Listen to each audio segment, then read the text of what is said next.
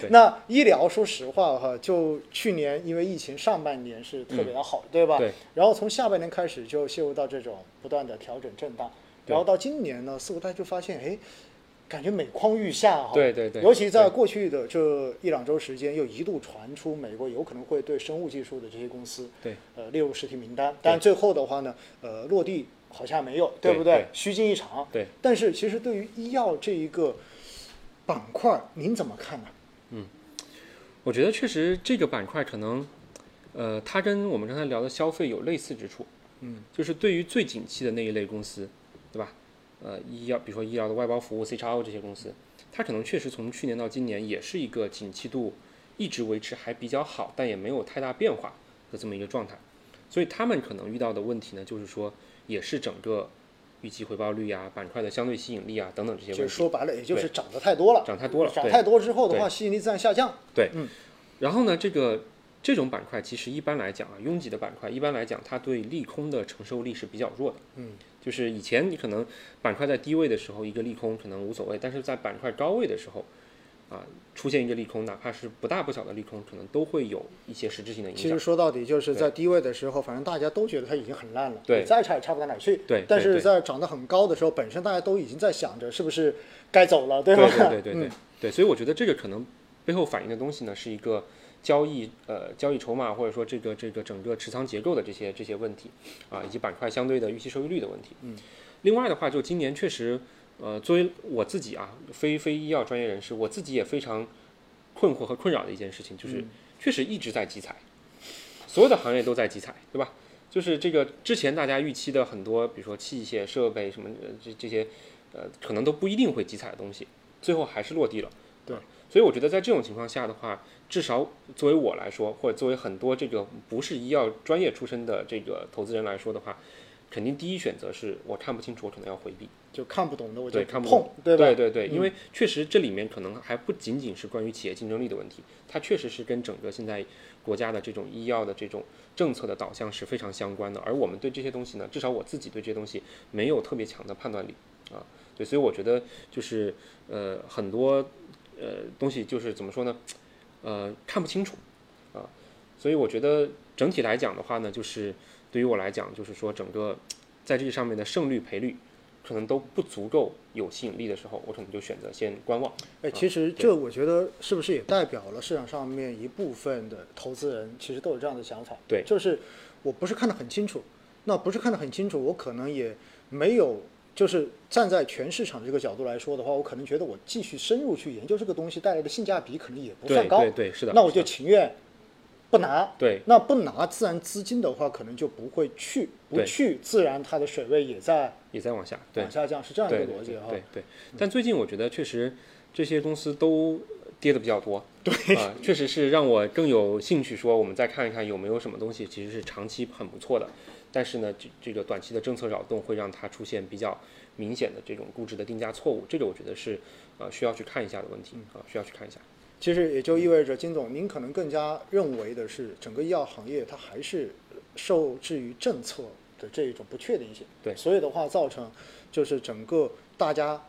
下意识的可能都会有一点点的想要远离一点，对不对对对对对但是呢，随着整个板块的这种下调，我们不得不否认的就是它的性价比肯定是在在往提上升走的，对，嗯因为有错杀的，对不对对对那么这对个时候的话呢，也许资金就可以慢慢的，或者说逐渐的，对会开始去在中间寻找机会。对，所以呢，这就是我们经常说的，如果一个赛道从长期来讲的话，它本身并没有问题的话，对，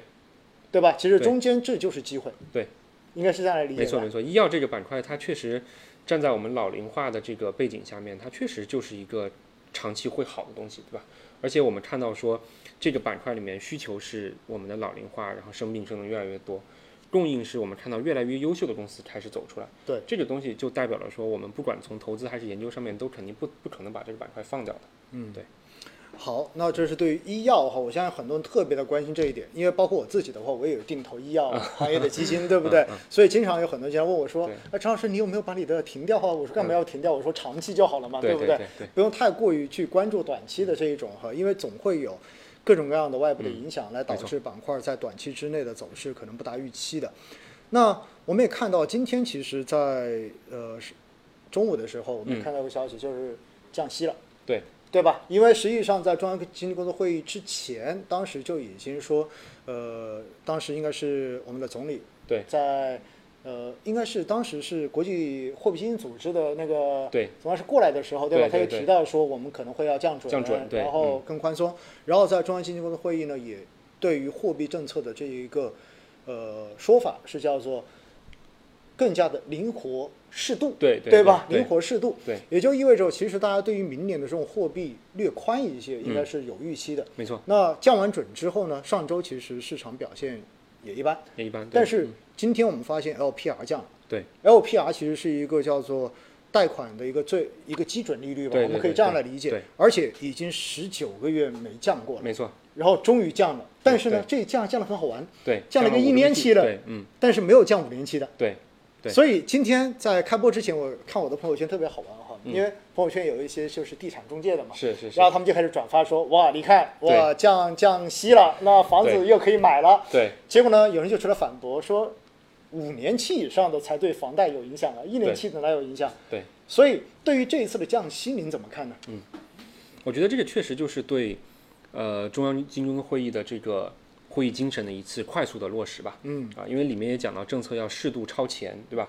所以我觉得你超前的话，是不是首先要把过去的这个短板给补了？嗯，啊，所以我觉得降息这件事情应该是，呃，至少我们公司内部的话，呃，上周、上上周的时候也都在讨论这样的可能性啊。我觉得这个五个 BP 的降，呃，特别是一年期的降降降息的话呢，应该是一个信号意义比较强的一个事情。就说你到底这五个 BP 能给整个经济带来多大的这个托底作用，我觉得应该谈不上。对，但是的话，它就像就像奥总说的，十九个月对吧？二十个月第一次出现这个呃调 LPR 的行为，实际上代表了一个信号。这信号就是说明年如果整个经济啊、持续往下走，还有下行的压力，那么我们相应的各种各样的这个稳增长的措施是都会全方位的出台的。我觉得这是它的意义。那这次没有降五年的话呢，其实很很明显就是呃，我觉得就五年这就是就是对地产嘛，对吧？对。所以我觉得至少在今天这个时点上，我们还不能把放松房地产当做一个基准假设去看，或者说我们看到的事情是开始对房地产公司的融资端以及对按揭贷款的发放速度等等这些东西在在资金端去做了调节，但是毕竟有房住不炒这样一个大的这个前提在这儿，那我相信我们之作为投资者来说，不应该把所有的这个对于经济的预期寄托在放松房地产这么一个非常强的假设下面。那作为我们投资来讲的话，就是我们当我们没有这种强假设的时候，我们在其他的领域能不能找到一些所谓的稳增长嗯或者宽信用的手段？那我们去这些地方去找找投资机会。如果说真的到最后，在房地产政策上面出现了调整，我们再做应对。但是我觉得现在就是经历了这么多年的这个房住不炒的这个提法以后，我们不应该把这件事情当做是一个一个一个一个基准一个基准假设去去看待。对，也就意味着，其实这种非对称性的这种降准，在某种程度上面体现的是一种政策的意图，对对吧？对就是一方面的话呢，就告诉大家我是开始宽了，对而且未来如果经济承受更大压力的话，我有可能继续，对对吧？对另外一块的话呢，不降五年的其实也是一个信号，就是大家不要认为又会走回老路，对，然后马上就开始宽地产，然后对靠地产去宽信用出去，对然后对再来对拉对动对。对所以的话呢，我觉得哈，这就是政策的用心之处了。嗯在某种时候，就看你读不读得懂这个信号。是的，是的，嗯所以今天哈，我看到那些地产的朋友们就不断的在说，哇，这房子的春天又要来了哈对。在某种时候，我们说还是要站在整体更加整体的角度去是理解这个问题是的嗯哈。